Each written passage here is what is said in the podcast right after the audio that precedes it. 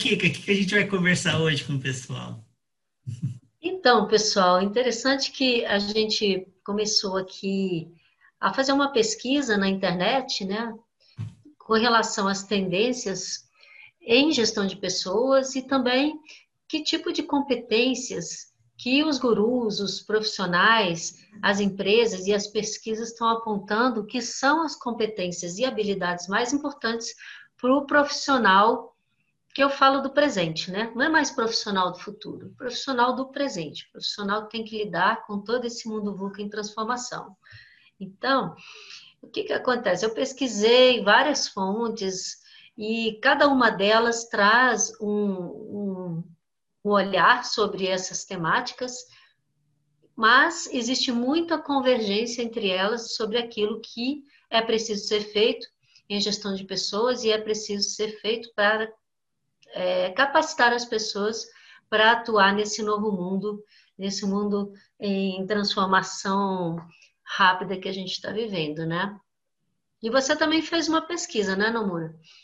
É, eu, eu peguei é, em cima do que a gente já tinha conversado, né, sobre essa pesquisa sobre gestão de pessoas e comportamentos, um, algum, alguns é, artigos sobre a educação à distância, né? O que, que tá se tem, quais são as tendências, quais são os meios, o que, que a gente já tem, algumas letrinhas novas, né? Então, vou trazer aqui para esse momento e ampliar o repertório da galera. Ah, bacana. Então, o que, que eu posso comentar assim com você, né? Primeiro, assim, Olha só, esse estudo da Murdoch University, da Austrália, né? Ele trouxe esse termo aqui de transferable skills, né? É, são, são habilidades transferíveis. E essas habilidades que profissionais precisam desenvolver para manter a carreira relevante e pensar nesse, nesse novo mercado de trabalho que está surgindo aí, né? Então, o que, que eu fiz aqui? Eu anotei as palavras que chave, né? Que mais aparecem em todas essas pesquisas que eu levantei. Então, por exemplo, aqui no caso deles, quando eles falam de 12 habilidades que o profissional do futuro precisa ter, tem a comunicação assertiva, que dentro dela você consegue trazer saber escutar, é, praticar empatia, respeito, objetividade e coerência entre o que é dito e o que é feito. Então, aqui você tem uma comunicação com uma hard skills que você pode trabalhar, mas você tem também vários soft skills envolvidos numa comunicação assertiva. Trouxe, trouxe também a questão de habilidades para tomada de decisões e ampla capacidade de observação do cenário em questão para tomar decisões baseadas em dados. Então, aqui começa a aparecer essa questão de você automatizar, de você conseguir e mudar o mindset para tomar decisão, decisões baseadas em dados. É, né? na, na, verdade, também o que acontece, é, a, as empresas já têm sistemas né, é, automatizados, mas para atender uma necessidade de um processo. Né? O que está acontecendo agora é de que maneiras eu posso explorar esses dados para identificar tendências e comportamentos. Então, o dado já existia. O que está se fazendo agora é uma leitura. E, e há um tempo atrás, né, Kika, é, havia campos, por exemplo, observação, né, de, de, sei lá, campos textos, que a princípio eram só campos textos. Mas hoje, com a ciência de dados, eu consigo fazer uma mineração a partir desses campos textos e é, é, criar algoritmos que têm inteligência para que quando eu pegar esse, esse campo texto e colocar nesse algoritmo, nessa inteligência, ele vai me dar alguns sinais de comportamento. Então, o que a gente está fazendo hoje com os dados é isso. É pegar o dado, transformar em conhecimento, é, transformar em informação, dessa informação transformar em conhecimento e desse conhecimento transformar em sabedoria. Quando a gente consegue chegar nesse estágio, é porque aí nós estamos começando a é, é, repensar os nossos modelos, nossos negócios e usar o dado de uma forma é, é, que seja para o bem da sociedade, para o bem dos nossos serviços. Tá? É, e com certeza dentro disso também tem a questão de você integrar os diversos sistemas que tem dentro da empresa, onde esses dados estão espalhados, né? Que é bem na linha do People Analytics que a B2 está pensando em desenvolver aí, né? E aí entra um outro elemento que eu acho interessantíssimo, que é a questão do pensamento complexo para a resolução de problemas.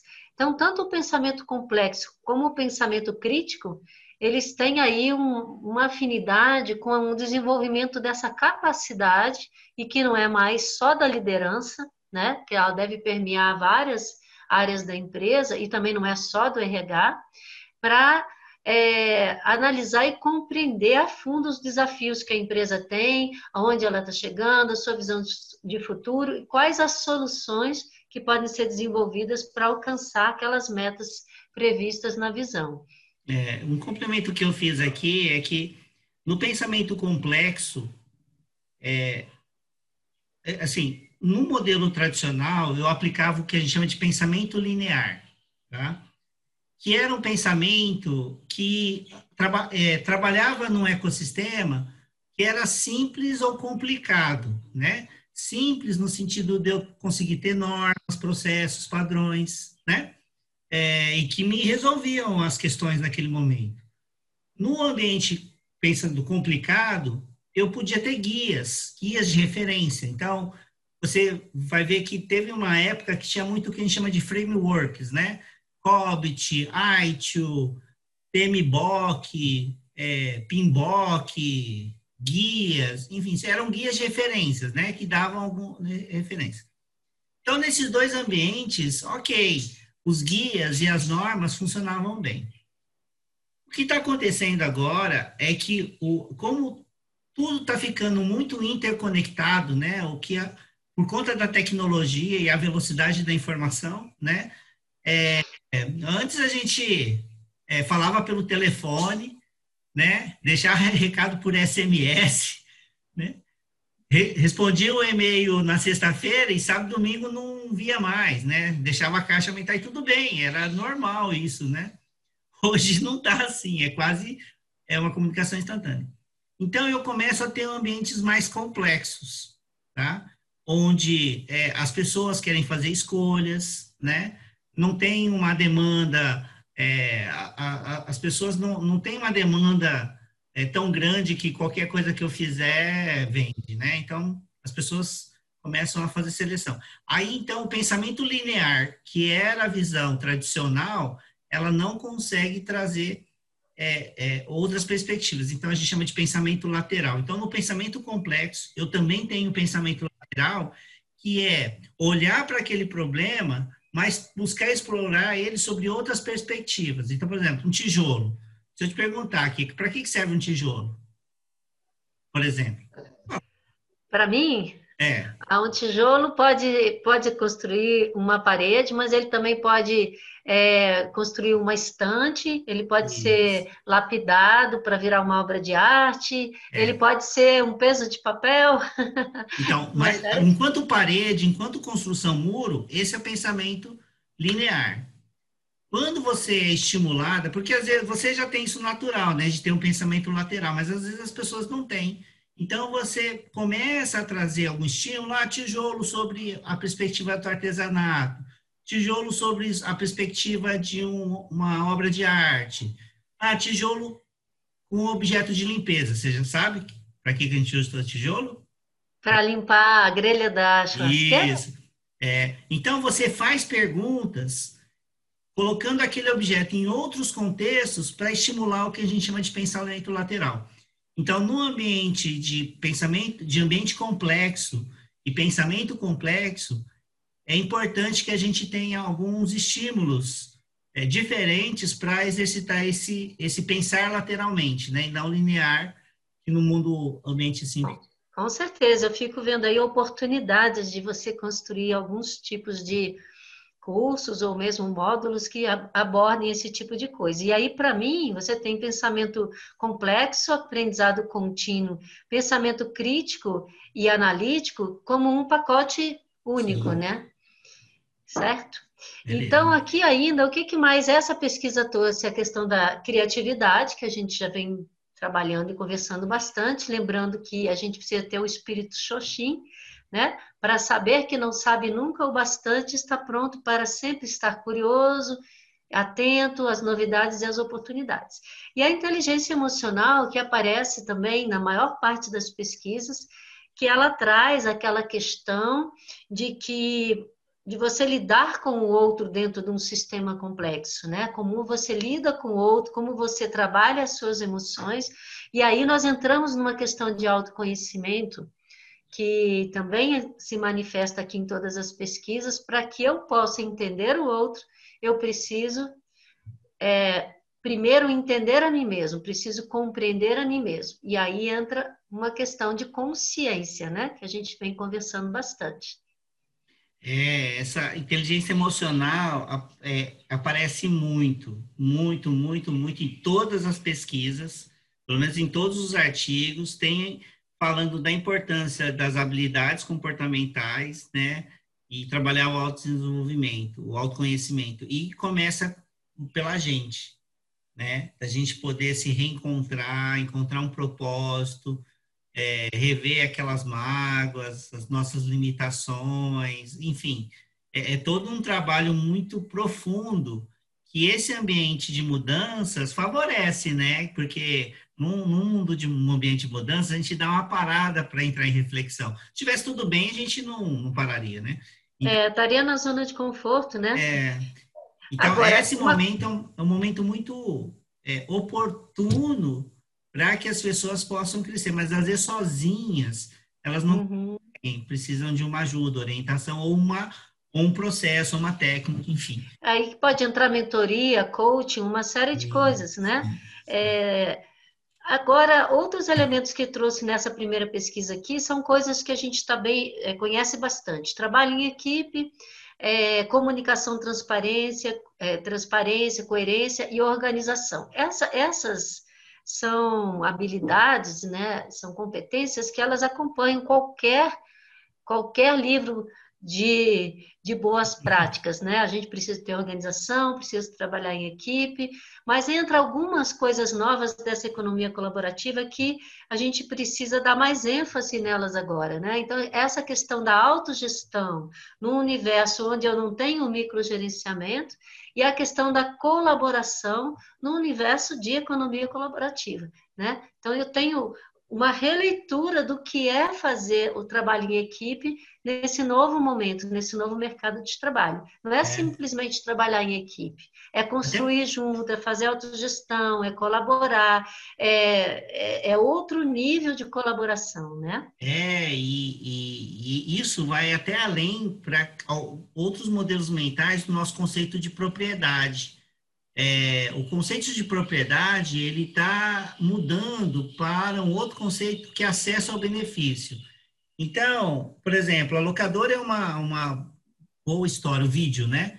Então, antes você alugava o vídeo, que já era uma espécie de serviço, mas ainda tinha um ponto de propriedade, porque se você não entregasse a fita rebobinada, você pagava a multa, né? Você ia nas locadoras para buscar aquele dispositivo.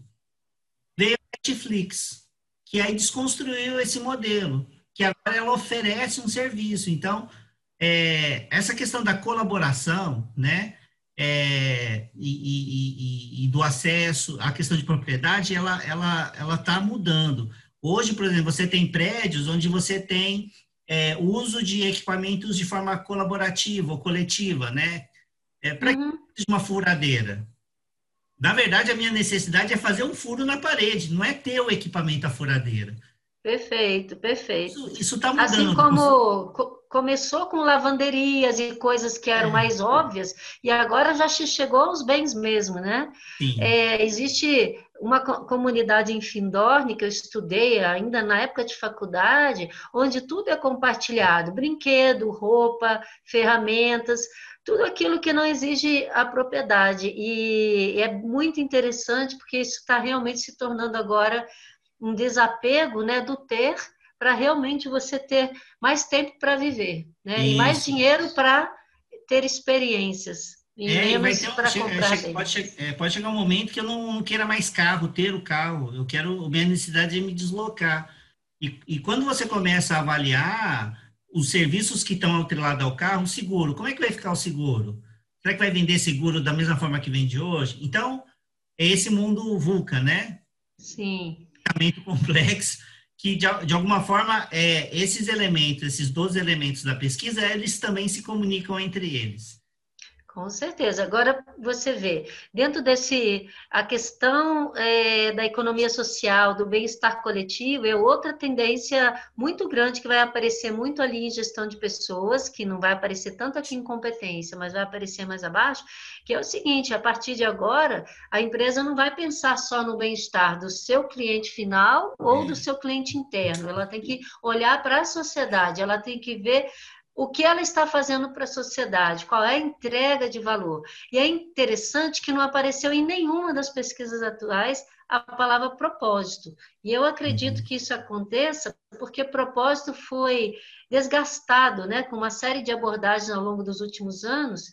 Então, isso está se mudando um pouquinho de. O olhar não é mais a ter simplesmente um propósito, não é uma coisa pendurada na parede, é realmente uma efetiva colaboração para a sociedade, para a sua comunidade, para o bem-estar geral, né? É, uma, uma coisa que eu realmente vi na pesquisa, aqui na sua e na minha, é essa, essa complementariedade, né? Que eu tenho a, a empresa, né?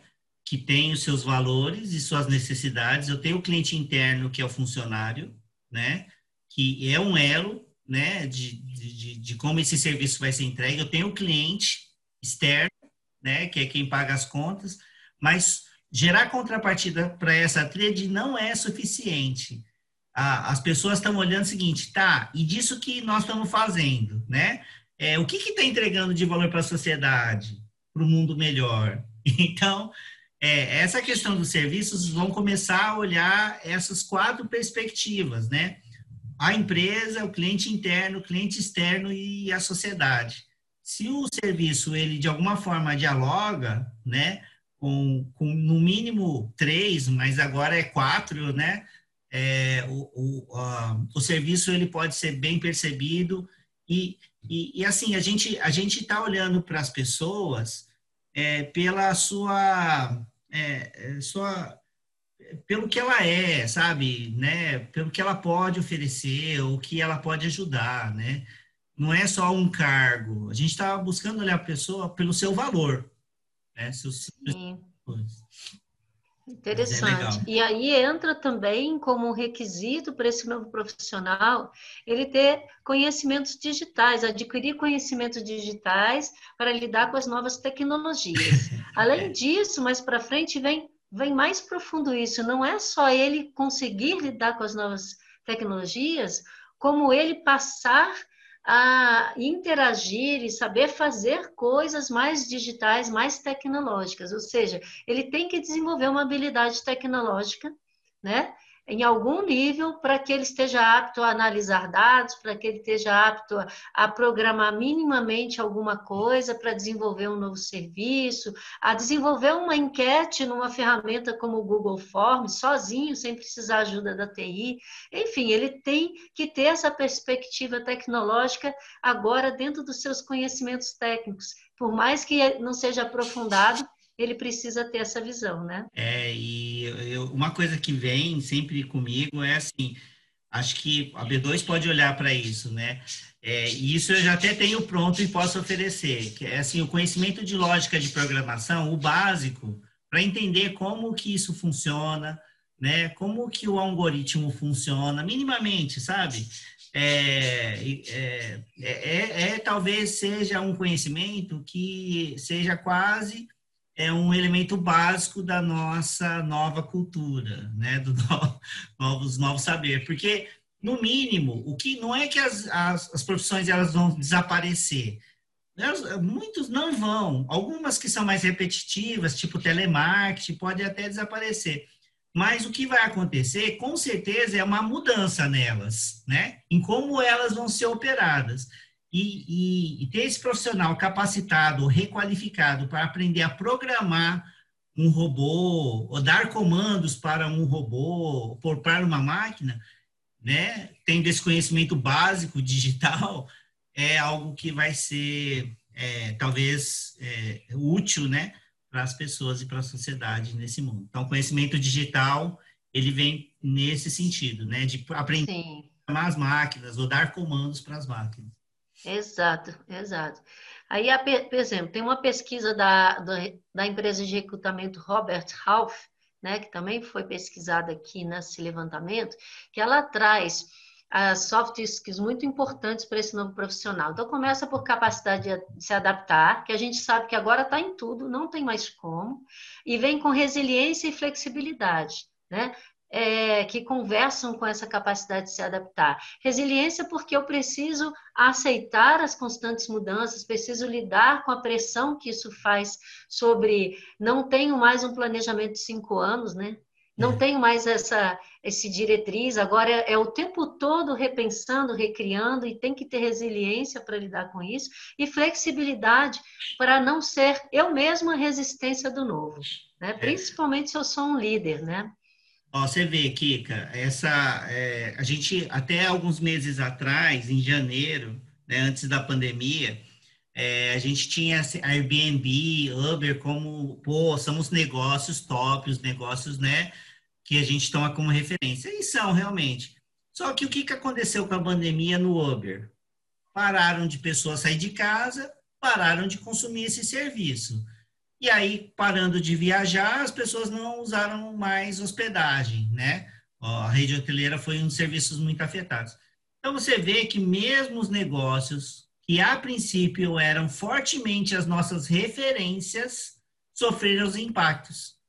Então, Sim. de mudança não, não, não é porque é digital que é imune a isso. Então, essa capacidade de adaptar é para qualquer contexto. Isso deixou bem claro. No, Agora, é óbvio que para as empresas que não são digitais, o desafio é maior, né? Porque elas é. não, não têm nem o modelo mental ainda, elas estão tentando alcançar esse modelo mental, né? O Instituto do Futuro da Universidade de Phoenix, nos Estados Unidos, ele também traçou 10 competências e olha só, ele deu nomes um pouco diferentes, mas a gente vai chegar nos mesmos lugares. Ó. Produção de sentido, capacidade de determinar o significado mais profundo ou a importância do que está sendo expresso, ou seja, uma capacidade de comunicação assertiva. Está aqui, né? Com sentido. As coisas não podem mais não não ter um significado claro para aquela para aquele interlocutor. Inteligência social que vem aquela é, a capacidade de conectar as pessoas de um jeito profundo e direto. Aí entra aquela capacidade de conexão propriamente dita, né? E aqui a gente falando de liderança é um pré-requisito básico para o líder. Ele tem que saber fazer a conexão com as suas equipes, entre, sua, entre as pessoas da sua equipe. Ele tem que ser esse facilitador. Aí vem o pensamento adaptativo novamente, e vem uma coisa nova aqui, que é a competência intercultural, né? Que é você, a, a, principalmente a liderança, conseguir atuar em vários padrões culturais. Por que isso? Como a empresa agora, ela vai ter dentro dela aquela cultura básica dela, tradicional, que ainda está permeando principalmente aquela média gerência, que é sempre o, o calcanhar de Aquiles das empresas, mas às vezes você já tem uma liderança nova, mais disruptiva, e você tem lá dentro, dentro das áreas como um RH, uma comunicação, uma TI, é, células funcionando como startups, começando a produzir conhecimento de, em modelos ágeis, começando a trabalhar de uma forma mais colaborativa, estando mais conectada a seus ecossistemas. E esse essa liderança dentro de uma empresa, ela precisa conseguir atuar e enxergar e ficar confortável em diferentes padrões culturais dentro de uma mesma organização. Isso é muito interessante. E, e, esses padrões culturais, eles têm que ser observados até para os seus modelos de negócio. Vou dar um exemplo aqui. Modelos de relacionamento, né, Kika? Até um tempo atrás, a gente tinha homem com mulher e com gerando filhos, né? Esse é o padrão tradicional. Só que hoje, no mundo de mudança, a gente tem homem com homem, mulher com mulher, né? Às vezes o filho nasceu né, de, de, um, de uma relação de três, né? Enfim. é, é. Esses novos modelos, olha só, eu só estou falando de um detalhe, de um elemento que é modelos de relacionamento. Os novos modelos de relacionamento vão, vão requerer novos modelos de serviços, novas necessidades de consumo, né? As pessoas estão tendo menos filhos, enfim. Então, os padrões culturais, eles tanto são importantes para ser olhado dentro da organização, porque diferentes culturas vão ampliar a diversidade, e isso é bom, né? Para ter visões ali na equipe de trabalho, mas também eu tenho eu olho para o mercado porque esses novos padrões culturais podem estar me dando algumas tendências que eu não percebia nos meus serviços, ou posso criar outros serviços. Então, isso, isso vale para mim nas duas perspectivas, né? Dentro das Com certeza. E, Também, e no, no artigo da Harvard sobre saúde mental, é, ele fala um pouco sobre isso, a importância de você trabalhar com equipes diversas, mas que elas só funcionam se realmente elas têm condições de expressar suas diferenças e essas diferenças forem acolhidas como valores, né? Porque senão não consegue um alinhamento. Então, normalmente, trabalhar com equipes diversas demora um pouco mais, porque elas precisam encontrar as convergências, mas é muito mais efetivo em termos de, de uma equipe, de uma empresa, é, se adequar a uma nova cultura, se adequar a um novo modelo mental né? Porque é está realmente tendo uma representatividade muito maior do corpo de colaboradores e diretivo da empresa. É, e aí vale aquela escuta, o desenvolvimento da escuta, né? Normalmente a gente tem muito curso de vendedor, né? Oratória, vendedor, mas tem pouco curso de escutador. Então, isso só deixar no oxigênio para V2, de repente isso pode ser um, uma oportunidade né? Porque para eu é uma super soft falar, skill. escutar. Né? Aqui, novamente, na, nessa Universidade de Fênix, voltou o pensamento computacional, a, a tomada de dados a partir, a tomada de decisão a partir de dados, e é um raciocínio baseado em análise de dados e alfabetização em nova mídia. Ou seja, além de tudo, você precisa conseguir trafegar em mídias. Né? Você precisa conseguir fazer leituras em diferentes mídias que hoje estão disponíveis. Você tem que saber é, é, estar confortável num podcast, estar confortável numa, numa live onde você vai trabalhar em grupos, você tem que estar confortável em trafegar, é, em ver vídeos e conseguir extrair dali informações. Ou seja, é bem grande aí a possibilidade de mídias que vão surgindo. E isso não para nunca, nunca está pronto, né? Está sempre em versão é. beta. O Google e o, o YouTube, ele é a, a, maior universidade que a gente tem hoje. Isso está lá nas nossas pesquisas de canais digitais, né? Uhum. Então, tem, tem uma parte que eu depois eu falo que é o microlearning, que é você usar essas mídias em momentos, em intervalos pequenos, mas faz sentido. É, e aí vem um outro elemento que veio aqui de transdisciplinariedade. Entender conceitos entre múltiplas disciplinas. Isso já vinha se fazendo necessário nas empresas, porque está se eliminando aquelas camadas gerenciais é, intermediárias. Então, hoje em dia, as pessoas precisam ser multidisciplinares, né? elas precisam ter uma visão mais sistêmica dos negócios. Ela não pode ser só vertical, ela precisa começar a desenvolver o T, que é o aprendizado horizontal também, né? É, e por exemplo, você vai ver muita área de RH começando a contratar pessoas de exatas para poder fazer ciência de dados, né? É, você vai ver a, a área de, de, de, de, de, é, é, de técnica, né? contratando psicólogos para ajudar a analisar comportamento. Então, isso já estava acontecendo naturalmente, né? com profissionais. O que a gente também está falando aqui, dentro do profissional, é eu tenho aquela visão que a gente chama de T, né? O, a parte vertical é a especialidade ou as especializações e a barra horizontal é que a gente chama de curiosidade. É o quanto de curiosidade sobre outras áreas ele vai poder é, desenvolver conhecimento. O que a gente está falando é que esse profissional é desejável que ele tenha um T maior, uma barra horizontal maior, porque isso vai ampliar as visões que ele possa ter. Né? Para poder, enfim, fazer o que a gente chama de combinatividade, né? Então, é multidisciplinar, multidisciplinaridade, né? É permitir que ele tenha uma especialização, né? Mas que também ele desenvolva a curiosidade, que aí tem a ver com resgatar a criança interior, enfim, para ver outras coisas que muitas vezes ele estão adormecidas lá para ele. Com certeza. E aí ele vai identificar competências que enriquecem o portfólio é, de conhecimentos dele e ele possa fazer uma entrega de maior valor dentro daquilo que ele faz como especialista também, né? Os administradores.com, que eu pesquisei alguns artigos, eu gosto muito, eu acompanho, sou assinante, né? Eles trazem a questão do mindset como uma palavra que também está começando a ficar desgastada, Isso. mas ainda assim ela é a palavra que traduz uma mudança é, profunda de comporta de visão, né?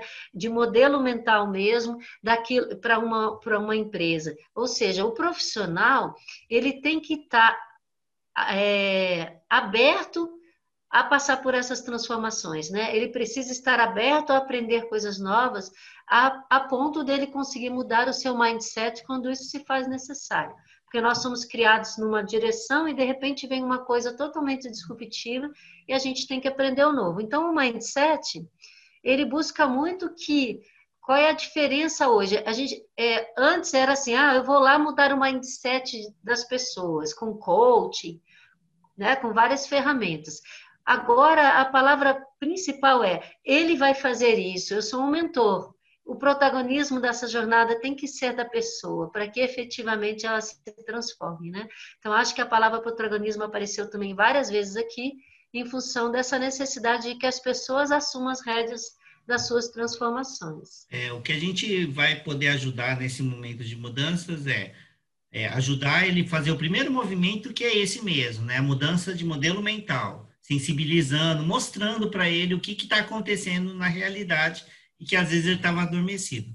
O segundo movimento é a mudança de atitude, né? E para isso a gente pode ajudar a instrumentalizar, a ele dar foco, enfim, aí a mentoria, o coaching vão poder ajudar bastante. Então esses para mim são os dois primeiros movimentos para mudança, né? É, eles falam, a gente até conversou sobre transformação digital no, de digital é, é, mais humano do que digital, primeiro começa no humano, e para mim, dentro do humano, seriam esses dois movimentos: sensibilizar para ter a mudança do modelo mental e depois é, instrumentalizar e ajudar ele a encontrar um propósito que é mudança de atitude. Acho que são esses dois, dois elementos. Com certeza.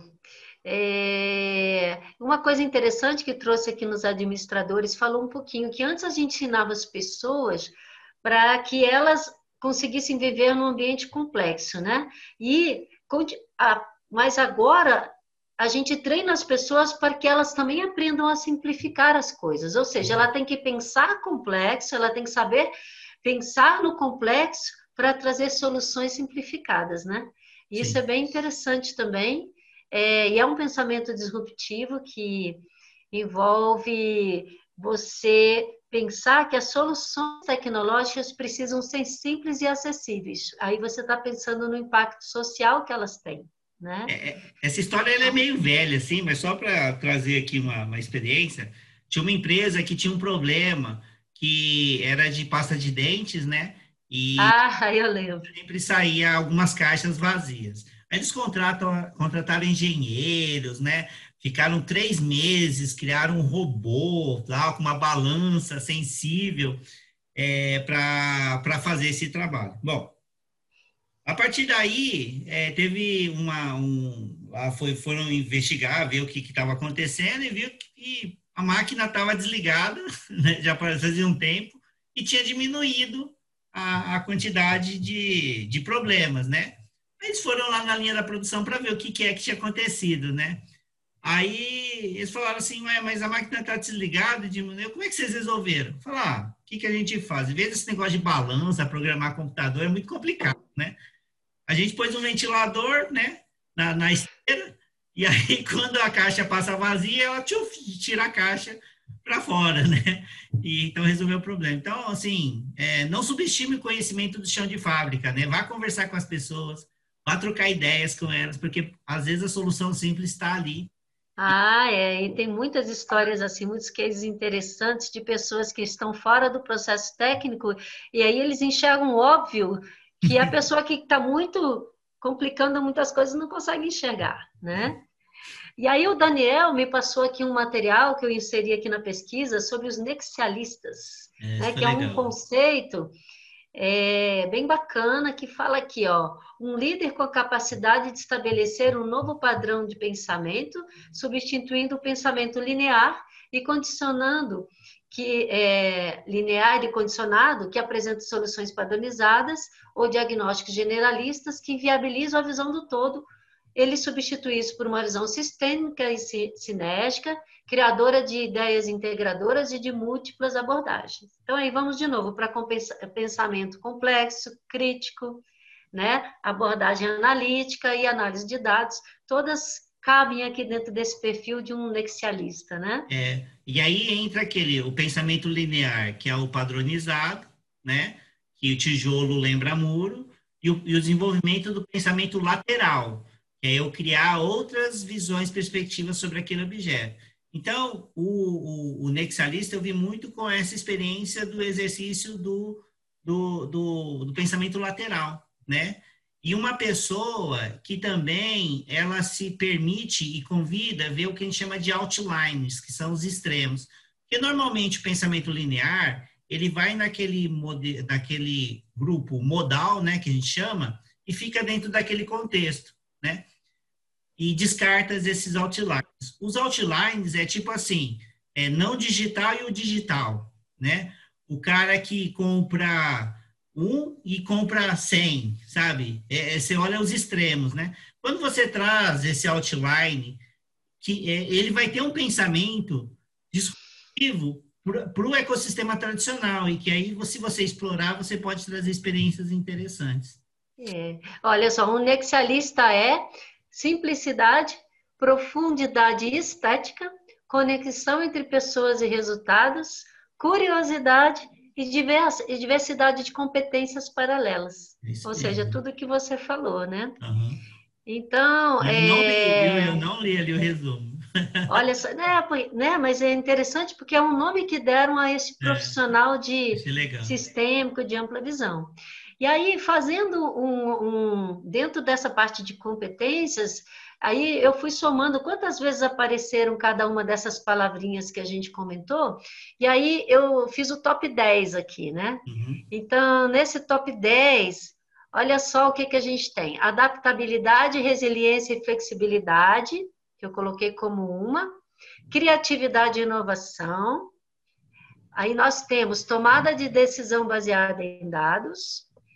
Pensamento complexo, barra crítico, barra disruptivo para resolução de problemas. Deixa eu ver qual foi o outro aqui. Comunicação assertiva, contendo ética, coerência e transparência. Aí eu destaco uma questão da coerência. A comunicação vem errando muito ao longo dos anos, sendo muito boa em criar mensagens de impacto e muito é, falha em ser coerente com aquilo que ela comunica. É a mesma coisa que quando eu coloco um quadro de visão, missão e valores na parede, faço um design maravilhoso na empresa, faço uma campanha super legal para divulgar os valores da empresa, mas eles não são seguidos por aqueles que têm que dar o exemplo. Então, hoje em dia todo mundo quer verdade e coerência é um valor importantíssimo. Se a pessoa não tem coerência, isso tudo vai pelo ralo, é, vem a des, o descrédito na, na, na alta gestão, descrédito nas lideranças, né? E um último que apareceu aqui também é inteligência emocional, conhecimento de técnicas e ferramentas digitais e a transdisciplinariedade e competência intercultural. Esses foram os top 10 das competências que precisam ser desenvolvidas aí pelo profissional atual barra futuro. É, apesar de, assim, é porque tem uma quantidade, mas todos os elementos aqui são importantes, né, Kika? Assim, apesar, por exemplo, o protagonismo ficou só com um, mas ele, ele tem um valor dentro do processo, que começa com a pessoa.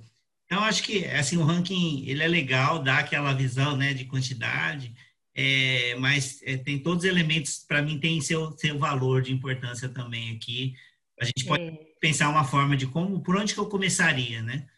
É, eu acho que também muitas coisas aí, elas estão dentro de, né? Então, por você falar de, de protagonismo, vai estar tá dentro de um autoconhecimento, é, de uma autogestão, vai, vai, de uma série de outras coisas que apareceram aí. É uma questão de parar e agrupar isso de uma isso. forma que a gente consiga entender esse pilar de competências, que foi o que a gente fechou agora, né? É, e até aquela visão inicial que a gente teve, né? Que a gente tem dois pilares, né? O hard skills, soft skills.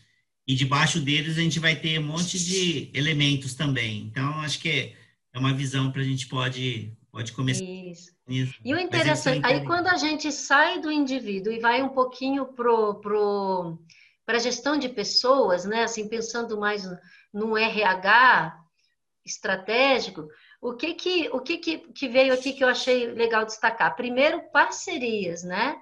Profissionais, pessoas e empresas vão mais longe quando se unem. Aí vem essa visão de ecossistema, né? Vem essa visão de economia social, e eles falam do ecossistema da própria organização, onde você tem clientes, fornecedores, parceiros, colaboradores, exercitam construir e fazer networks juntos. Isso aí me parece com as reuniões que a gente teve com a B2 aí desde o começo, né? Vamos trazer o cliente, vamos trazer o parceiro, vamos, vamos construir juntos, vamos conversar com eles, para que a gente possa promover inovação.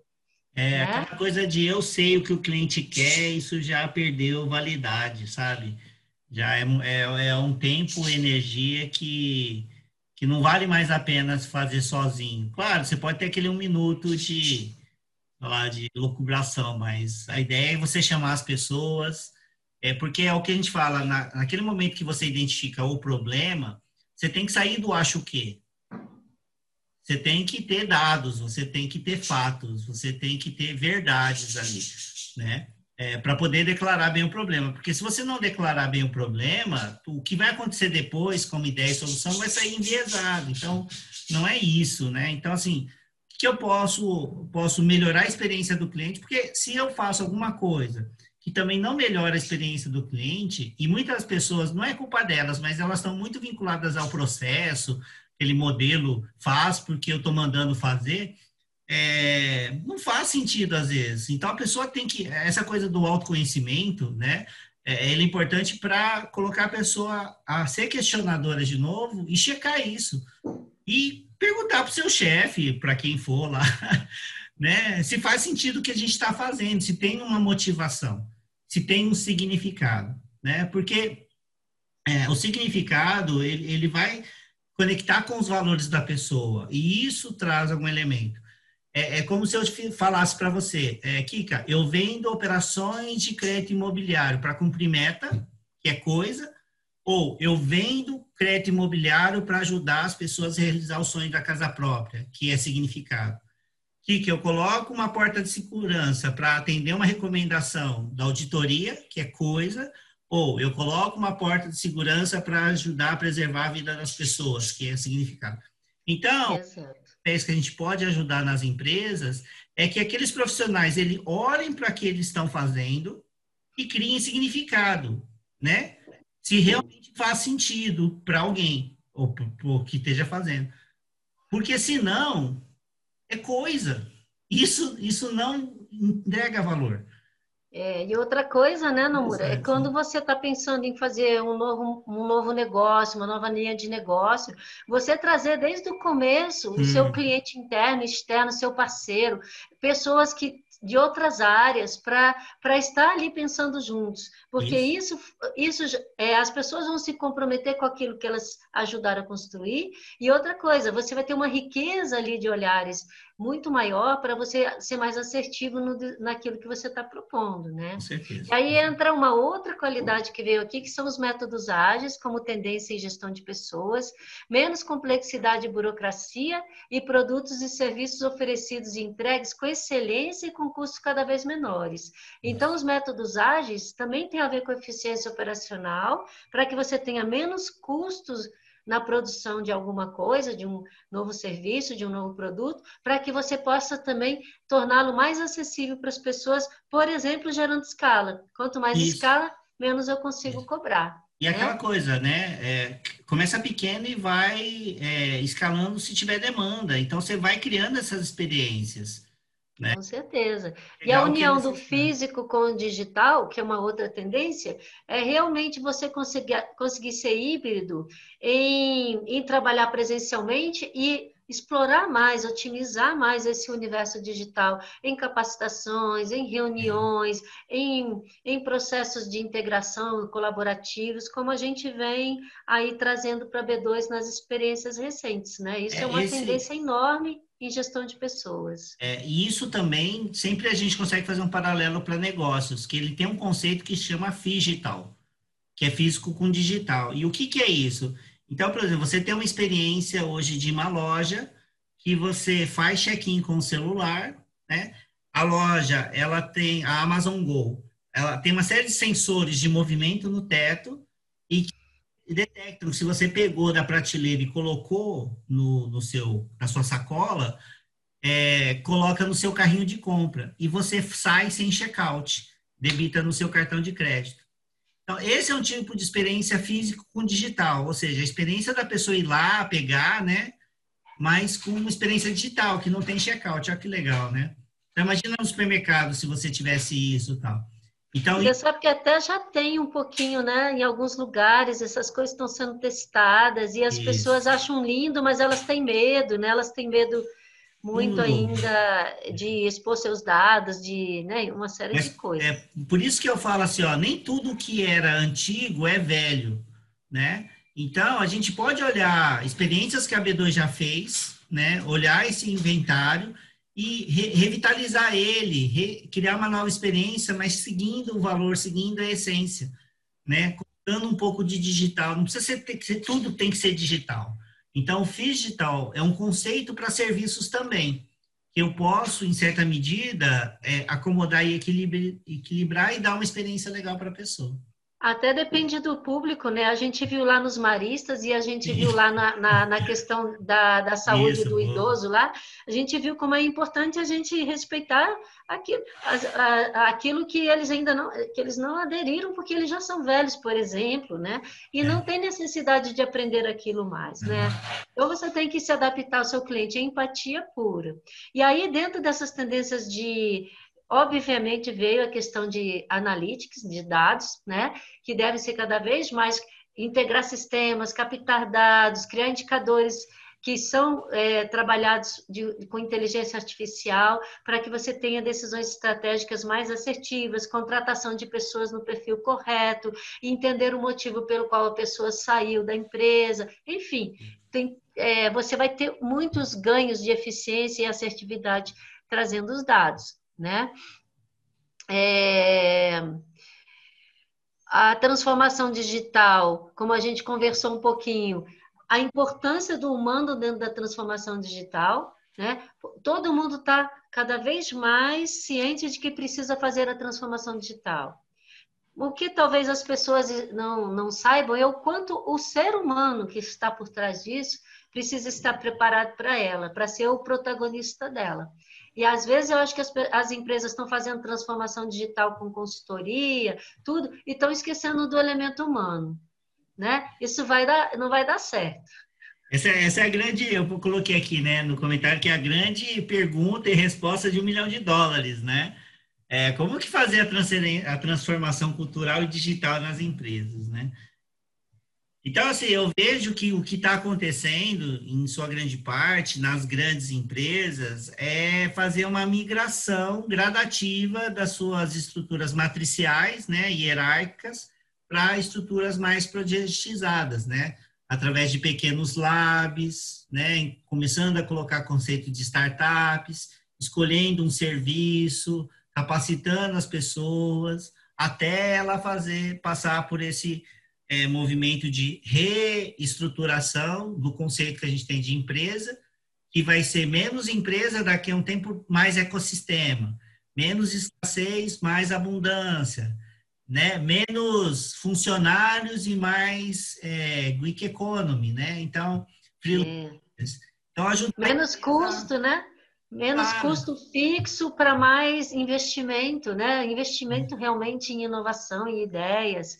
Então... E aí é muito interessante. A última tendência que eu trouxe aqui pela por essa pesquisa foi o employer branding, que no fim das contas é um conjunto de técnicas que fazem da empresa ser uma excelente empresa para a pessoa trabalhar. Esse employer branding é, é uma oportunidade. B2 é uma empresa de gestão de pessoas. Então, se ela puder encontrar aqui no Employer Branding um modelo que ela traga para as empresas, onde ela vai realmente pensar em todos os elementos que vão fazer com que aquela pessoa se sinta trabalhando no excelente lugar, vejo aqui uma oportunidade de investimento para os nossos belts ou para os nossos treinamentos. Acho que tem um tema que está muito que eu estou ouvindo agora, é lifestyle design, né? Então, é design do seu estilo de vida. A gente ajudar essa pessoa a se recolocar, né, dentro do ecossistema novamente. Isso já vai ajudar bastante, seja ela para aquela organização, seja ela para o mercado. Né? É. E se você pensar que grande parte dessas, dessas pessoas que estão no mercado de trabalho agora, nesse momento, que vão viver essa transformação enorme, são milênios, né? Que a gente já tem até uma nova geração, mas eles não estão no mercado de trabalho ainda, né? É. Ou estão entrando. Agora, os milênios são a massa de trabalhadores da atualidade.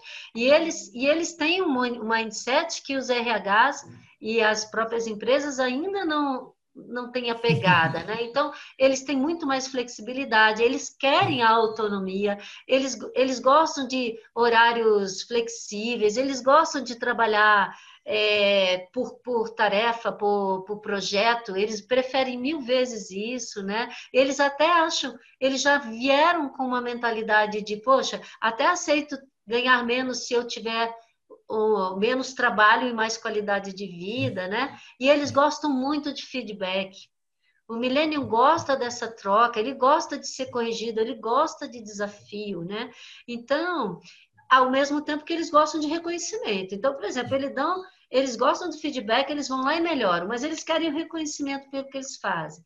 Então, o RH tem que olhar para essa para essa massa de trabalhadores milênios que estão chegando ou já estão dentro das empresas, para adaptar né, seus modelos de, de gestão de pessoas para esse público, que é um público muito mais flexível, muito mais inventivo, mas ao mesmo tempo ele, eles não têm aquela profundidade técnica que tinha a nossa geração. Né? Então, tem que olhar para isso e tem que pensar em como é que trabalha essa, essa geração de milênios, né? É, não só a geração, mas essa multidisciplinaridade de gerações né, que a gente tem. E cada vez que a, as eras vão passar, essa aproximação dessas gerações vão estar mais próximas. Então, a gente, o que, que a gente vai poder ensinar? É, ser líder em alguns momentos e ser operacional em alguns outros e tudo bem. E como que eu vivo essas experiências? Então, é ensinar o líder a também ser técnico e o técnico a ser líder, né? Enfim. Com certeza. A KPMG ela fez uma pesquisa, né, e trouxe essa questão de que é, trabalhar com dados é muito importante, né? Para assim, grande parte das empresas já tem essa consciência, mas ao mesmo tempo que esses softwares não vão dispensar o desenvolvimento humano, né, das pessoas. Então, essa, de novo, essa convergência entre o, o, o digital e o humano, né, o presencial e o online, ou seja, essa é uma grande, uma grande, é um grande desafio para as áreas de RH agora da atualidade, né? E aí, para integrar isso. Né? É, e dar tranquilidade para a pessoa que o atendente vai continuar a ter esse serviço de atendente. O que às vezes é que vai mudar a forma. E é essa adaptabilidade que a gente deve, pode ajudar a trabalhar as, as pessoas.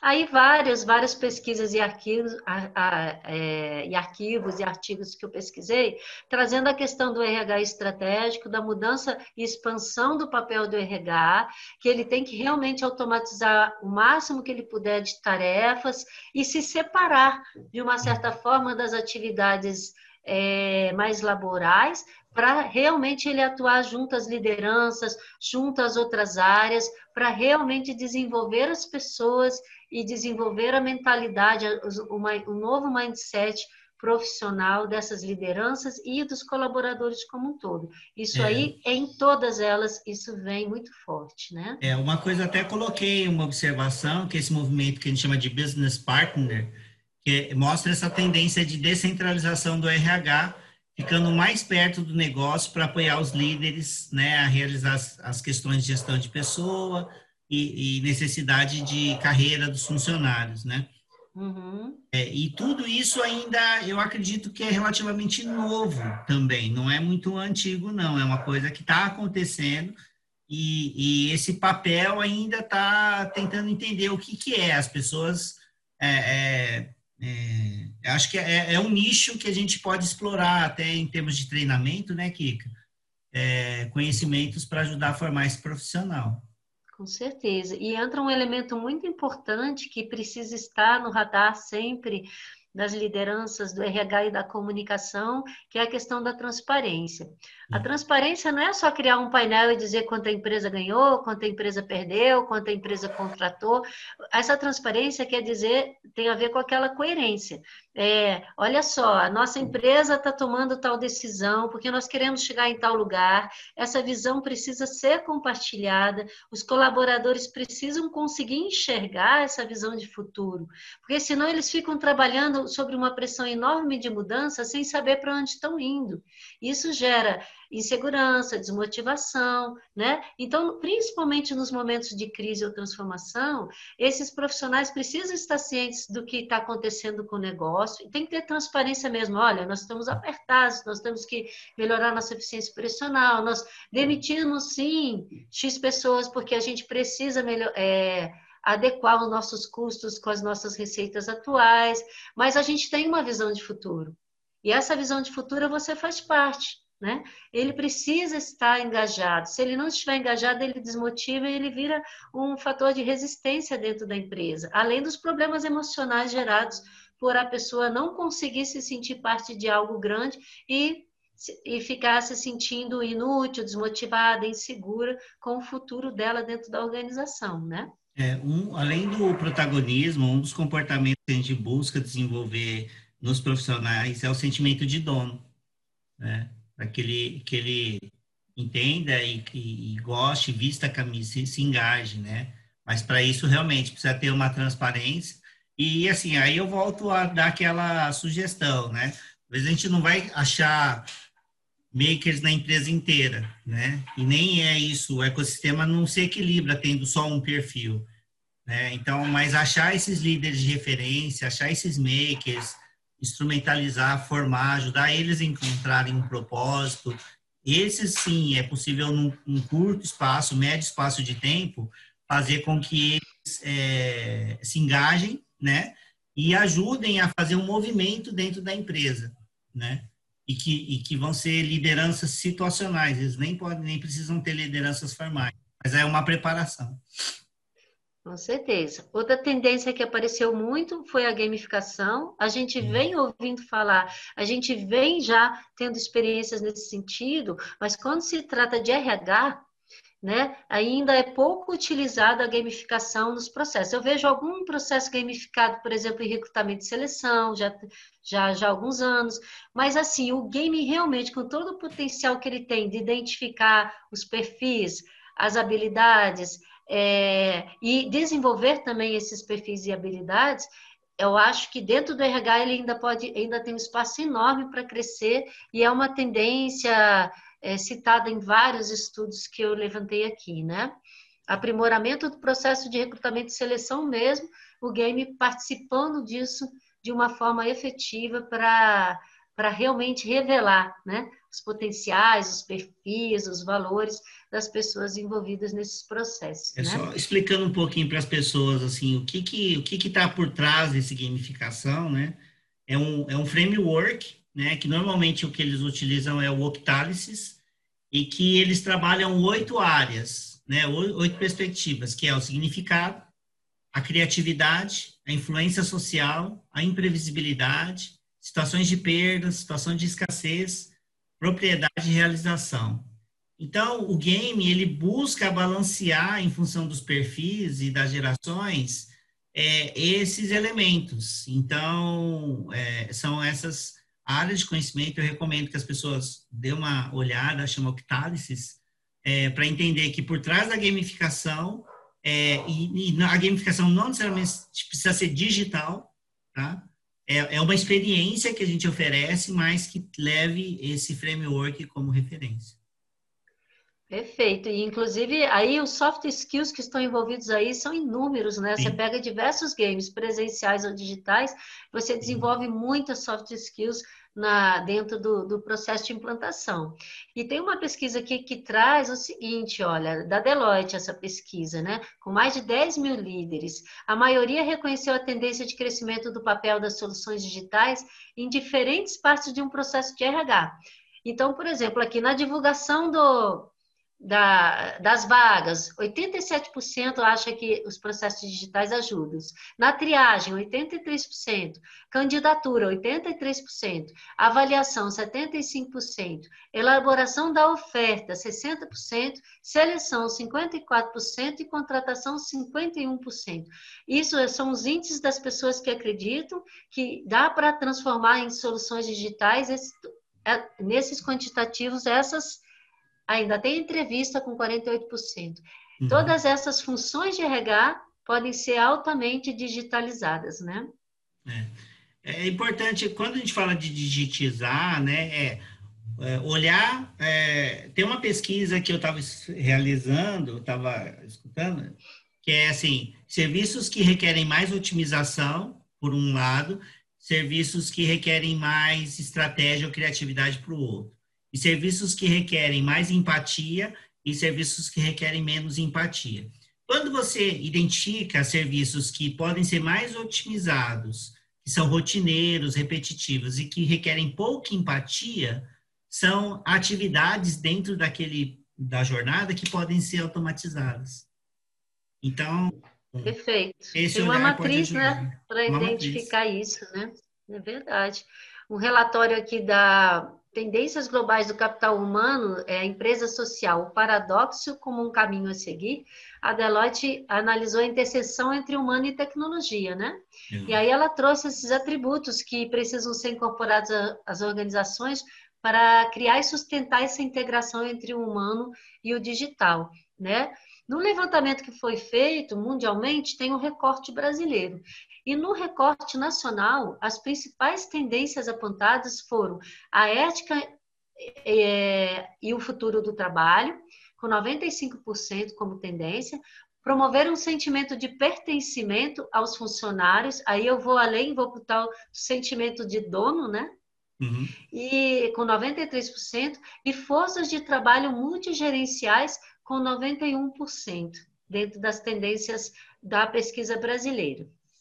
Legal, né? É, Muito bacana. A transparência, Aí, a comunicação, né? É importante. É. E aí, quando a gente vai para o RH do futuro, outra coisa que eu achei bem bacana aqui, que eles trouxeram, é uma tendência de você melhorar a experiência de onboarding, ou seja, de recebimento da pessoa dentro da sua empresa, que ela realmente tenha um acolhimento, um conhecimento da visão da empresa, dos valores da empresa. E isso aqui, de novo, me pareceu uma oportunidade, porque as empresas vêm perdendo essa característica. Antigamente se falava disso. A empresa, a pessoa entra, ela assistia um vídeo, ela recebia uma cartilha, ela era apresentada em toda a empresa. Aí, de repente, ela virou um número. Ela entra, ela é apresentada para os coleguinhas, ela começa a trabalhar, ela recebe algumas orientações.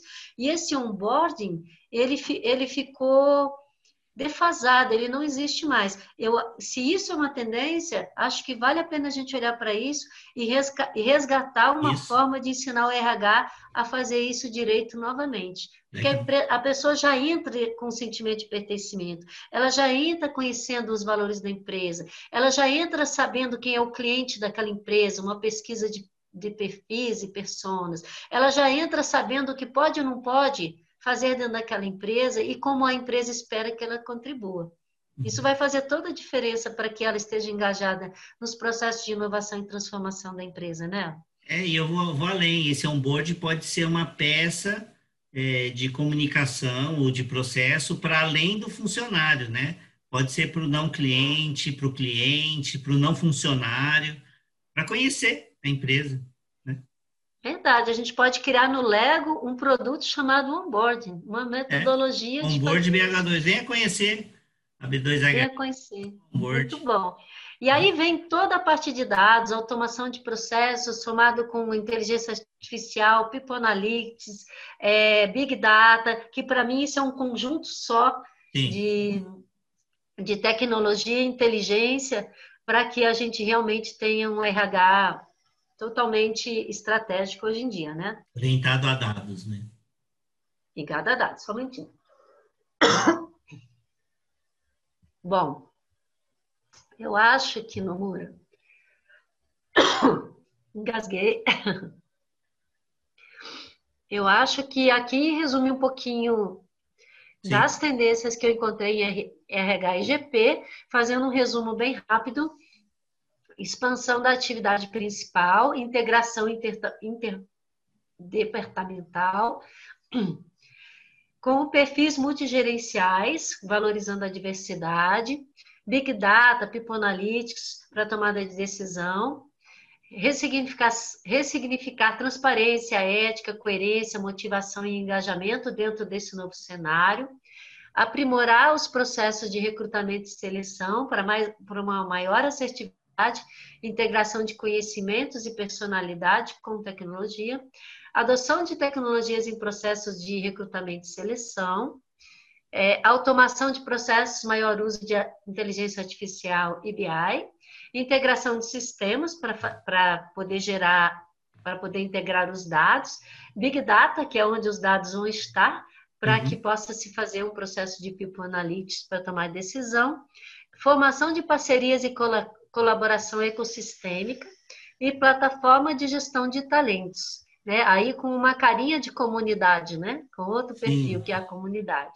E Sim. gestão de pessoas, você está ali, perfis multigerenciais, novos formatos de carreiras e benefícios, gamificação, visão social ampliada com o uso de ferramentas sociais, mais investimento em desenvolvimento de conhecimentos técnicos e comportamentais, porque ambos estão com déficit de talentos, sentimento de pertencimento e de dono, onboarding ressignificado, flexibilidade e autogestão como valores, liderança compartilhada e, situacional, colaboração como um valor em todos os sistemas de RH.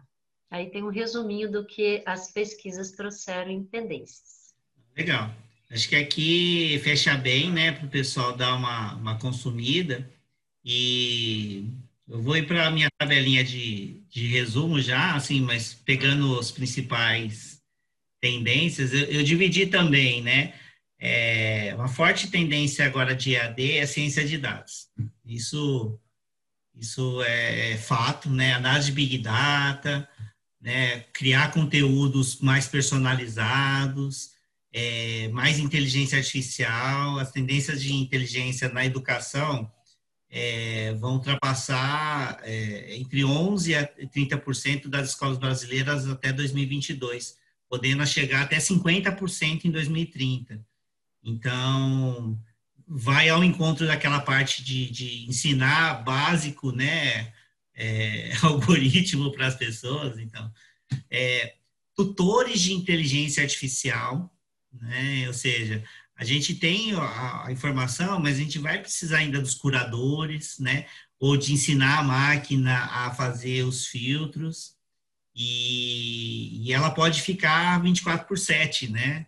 Então, os atendimentos médicos, o primeiro nível, isso é, tende a ser uma, um conhecimento, né? Uma coisa que eu, que eu achei legal, é, indo já na parte de comportamento, é o que eles chamam aqui de social learning, que é aproveitar o conhecimento das redes sociais e da própria comunidade para poder gerar conhecimento útil e agregado para a própria comunidade. Então, isso aqui é um, é, um, é um insight que, a partir desse artigo, eu tive, e até comentei hoje na reunião com o Cavalcante, esse trabalho que a gente está fazendo, né, sobre metodologias e técnicas, é, ele possa chegar a ser um serviço que a gente vá nas empresas e ajude a empresa a gerar conhecimento dela, né? Então, e a gente ensine eles fazerem isso lá. Então, tem a ver com social learning aqui. É, soft skills também apareceu muito, muito, muito como prioridade, né? Então, é, o foco na, das habilidades do século 21 para os alunos está mudando, né? É, a McKinsey aqui é um artigo. Se até 2015 a prioridade era ensinar habilidades de resolução de problemas específicos, hoje a tendência é focar em características emocionais, de caráter e criatividade, as chamadas soft skills. Então, é, é esse, esse milênios, né, os, os, como que eles chamam antes dos os, os, é, os alfa, acho que é, enfim, é, desenvolver essas habilidades é, nos, aí eu separei um outro que são dispositivos de aprendizagem. E, e aprendizagem móvel, ela foi muito, muito ressaltada aqui na minha, na minha pesquisa, que é o uso de smartphones como, como meio né, é, deles consumirem conteúdo. E é, o aumento desse uso de dispositivos móveis se estende a, ao acesso de conteúdos de treinamento e aprendizagem. Então, estão usando esse equipamento. É, uma, uma coisa que me chamou a atenção também, por exemplo, foi o Chromebooks. O Chromebook é um notebook, mas que a Google desenvolveu com um sistema operacional próprio.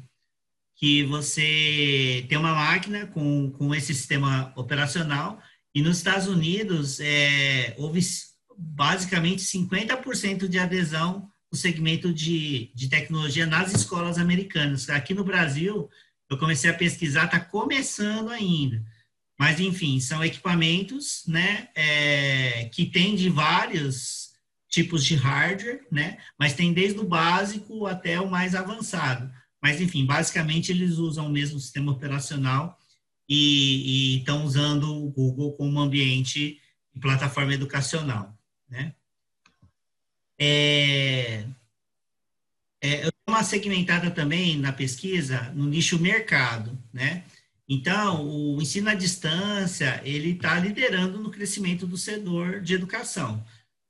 Eu tenho, em 2010, eu tinha um crescimento de 6%, é, no caso do ensino à distância, ele apresentou 20% no mesmo período.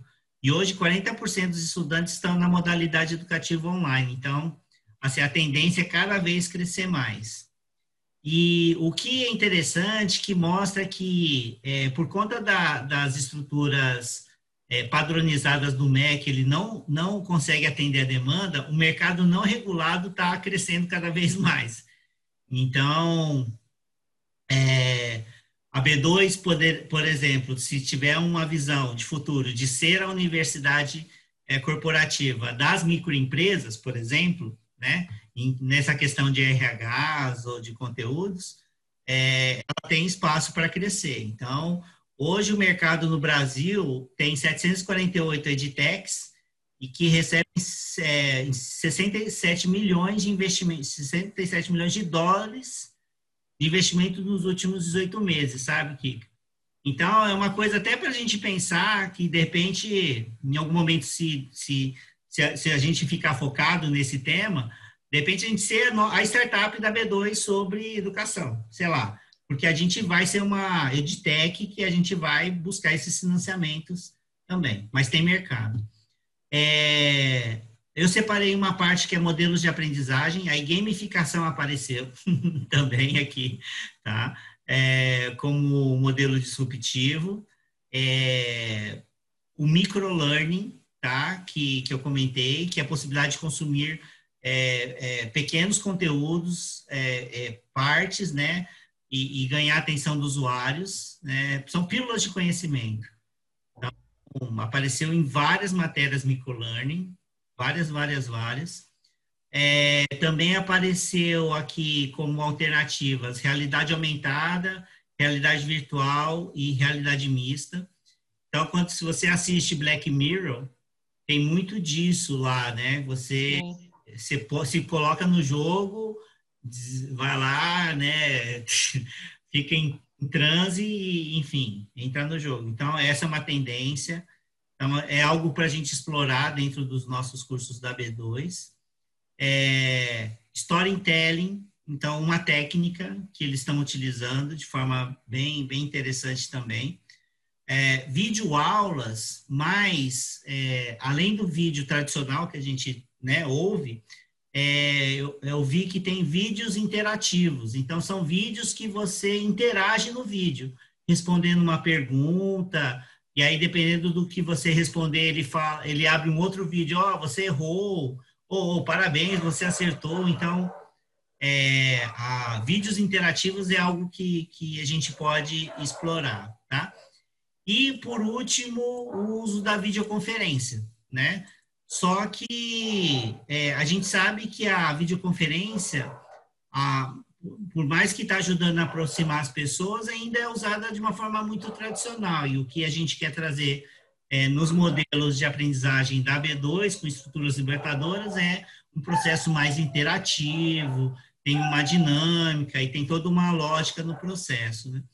Então é isso, assim, é, são técnicas né, que, que vieram, a EAD vem muito forte, é, e acho que ela é um dos meios que a gente pode usar nesse processo de capacitação, de novas lideranças, criando oportunidades, porque uma das coisas que eu vejo que, que a tendência da, da EAD, ela que, é, quebrou essa questão da georreferência, né? Então, a, a B2 ela não precisa ficar aqui só em Brasília, ela é, pode estar no mundo. Então, é, a gente tem uma possibilidade bem interessante de explorar. Eu acho que é isso aí. Com certeza. E aí, assim, vamos lembrar, né, a nossa questão de escala assíncrono, EAD é fundamental, né? Uma boa, é, é, o e-learning é fundamental para o assíncrono, ele é o assíncrono. Então, é, ter uma boa qualidade de conteúdo, ter uma boa plataforma e, intuitiva e ainda conseguir tornar isso interativo de alguma forma, realmente é uma tendência bem bacana e que eu acho que a gente está indo para essa direção, né? é só, então, só para compartilhar com o pessoal que é, a gente tinha uma expectativa de que um conhecimento síncrono poderia gerar conhecimento assíncrono, mas a gente não, eu não tinha a, a, tinha uma noção, tinha uma expectativa, mas com o curso do PCS, o como isso se materializou com qualidade, né? E algo para a gente explorar essa produção assíncrona para que seja um ativo e possa ser monetizável é, dentro do ecossistema da B2. Então, para a gente pensar nisso como experiência. É, Ótimo. Acho que é isso, né, Kika? Para eles poderem consumir, tem muito conteúdo aqui, é, para eles poderem dar um like, né? Pode comentar. É. ou pode depois comentar no, lá no YouTube da B2 para ver, assim, ó, que outros conhecimentos que vocês gostariam de saber, de tendências, né? Para que possa nos ajudar a, a pesquisar um pouco mais para além do que vocês viram. Tudo que a gente falou já era percebido para vocês, teve coisa nova. Então a gente queria que vocês comentassem no grupo, né? O que que É, e a gente vai colocar lá os links também dessa pesquisa para vocês acessarem. É, se vocês quiserem entender mais, aprofundar mais, né? É, vocês, a gente vai colocar lá na comunidade, né? Mas a princípio, vendo esse vídeo aí, o que que você acha de tendências ou percepções, insights que você teve com relação ao que a B2 entrega hoje e ao que a B2 pode vir a entregar no futuro bem próximo. É. E o que talvez eu queria deixar já uma provocação lá para as atividades que a gente for fazer, para só deixar eles pensando, né? Depois que vocês viram todas essas tendências, né, aqui, né? Se a gente ah, não quisesse montar treinamentos, né? Ou que quisesse acabar com o treinamento da B2, o que é que a gente precisasse, precisaria fazer? Né? Vamos pensar o contrário, né? Vocês olharam a tendência, né? Mas pense assim, ó, se a gente não quisesse ter nada de treinamento, ou quisesse acabar com essa área de treinamento da B2, né? O que, que teria que ser feito? O que precisaria ser feito? Dá uma pensada. É, pensa aí um pouquinho em Pink Floyd, né? O que, que tem que fazer para acabar com o mundo? É, é. Só para deixar no oxigênio aí, para deixar a sua cabeça maquinando, né? Não é só olhar coisas boas, vamos ver uma situação de Pink Floyd. Beleza? Ica, valeu, valeu aqui. Muito bom, bacana demais. Estou afiada aí nas tendências de gestão de pessoas e learning e competências que os profissionais precisam desenvolver. Espero que vocês também estejam afiados. Beleza, tchau, tchau. Tchau.